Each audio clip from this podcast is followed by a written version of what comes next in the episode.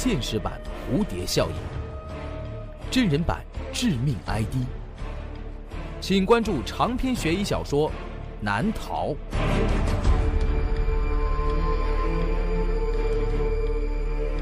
当当、京东、淘宝网上书店均有销售。朱威悬疑工作室荣誉出品。朱威讲故事，计划系列。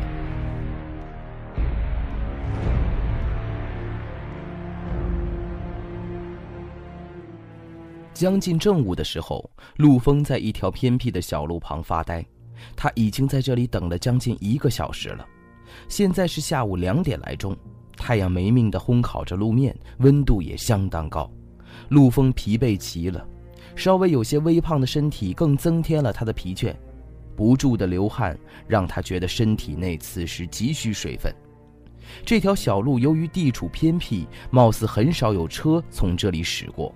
不过，在这一个小时里，的确有两辆车子经过，每一辆陆风都像是看到救星一样上前伸手示意，希望车子能够停下来。不过，那两部车的司机都对他视而不见。陆风没想到自己会被困在这个前不着村后不着店的地方。一个小时前，陆风的车子抛锚了。本故事由朱威创作、讲述并制作，这个故事的名字叫做《搭车人》。欢迎收听。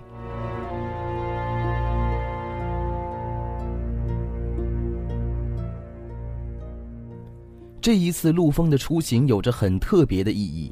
他决定寻找一个陌生的城市，展开全新的生活。而之前他所在的这个城市，这辈子可能都不会再回来了吧？陆风想。除了在这个城市里没有什么亲人朋友之外，陆风的事业也达到了一个需要转折的阶段。之前的生活太不稳定了，风险也太大了。人过中年，陆峰觉得是时候该转换一个相对安逸的生活方式了。其实，陆峰原本计划在这个城市多奋斗几年的，谁知道近段时间连续接了两笔大生意，让他一下子就完成了积蓄的目标。现在，陆峰所需要的是一个安静、偏远、不用太繁华的小城市，把一切安顿下来。自己也算是有一个完美的结局了，用这样的生活来告别他这个极不稳定又要冒很大风险的职业——杀人。没错，陆峰是一个杀手，他靠替别人杀人赚钱。前段时间他一口气接到了两个报酬高、风险又小的买卖，这让他喜出望外。一笔是一对孪生兄弟相互设计来杀死对方。陆峰挑了一个其中相对安全的计划动手，可结果却是双份定金外加事后酬劳。虽然这是有点不讲职业道德，不过即将收手，不如多捞点还有就是一个女人雇佣他杀死前夫和前夫的情人，并把尸体放置在一部车的后备箱里，同样是双份酬劳。本来杀人的报酬就不高，这次碰到的这两个人出手阔绰，而且都是双份儿。这让陆峰马上决定收手。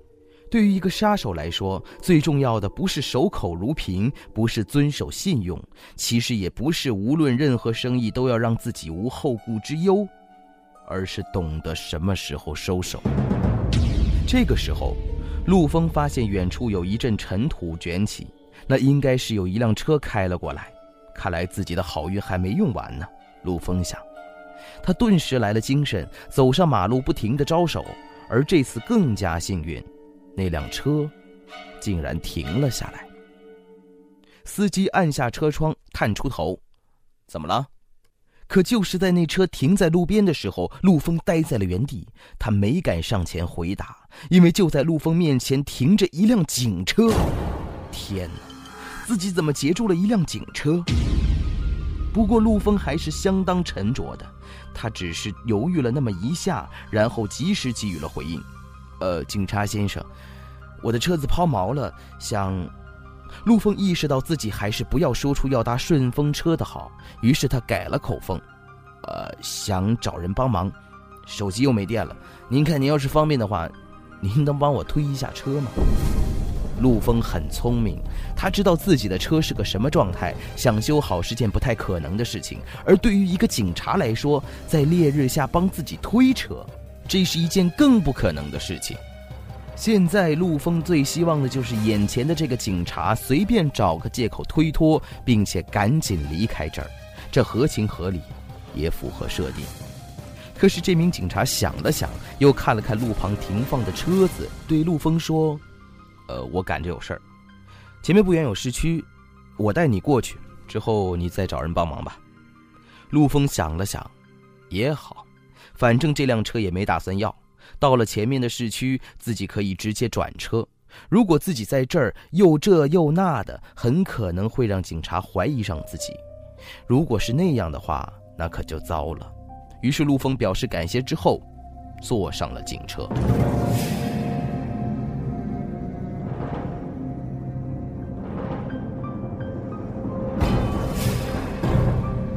坐上警车的时候，陆峰表现得有些疲惫。他觉得这样会让这位警察尽量不和自己交流。但是这位警察还真的是出了奇的健谈，从杜峰上车之后就开始和他攀谈：“你这是要去哪儿啊？啊，回老家。这不过年不过节的，回去有事儿？啊，是的，回家办点事儿。最近可不太平啊。”有一个连环的凶杀案，目标很随机。陆峰皱了皱眉，紧跟着他故意把目标移开了。呃，你说的，是那个什么领带社吗？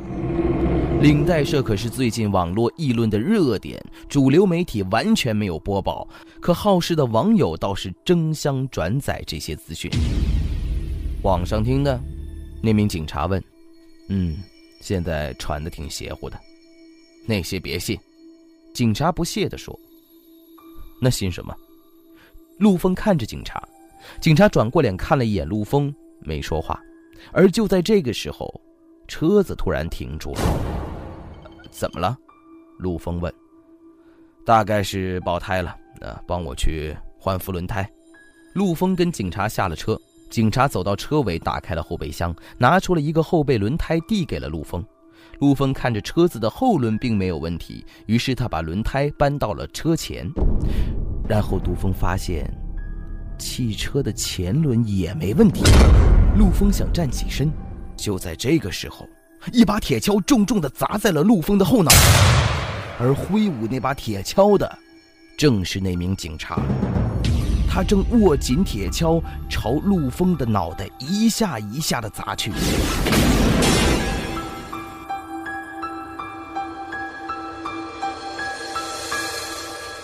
然后，那名警察在远离马路的荒草堆附近挖了一个不大的坑，把陆峰推进了坑里。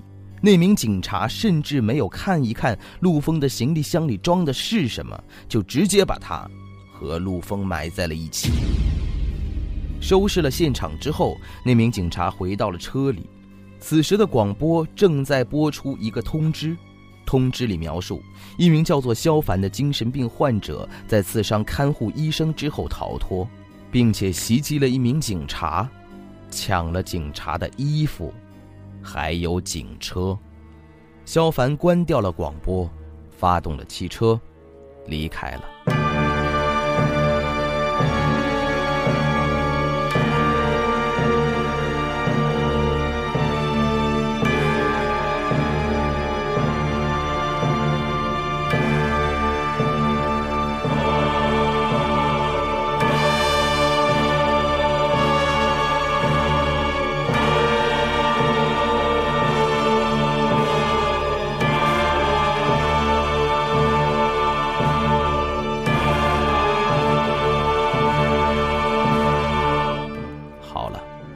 这就是我为您讲述的计划系列《搭车人的故事》。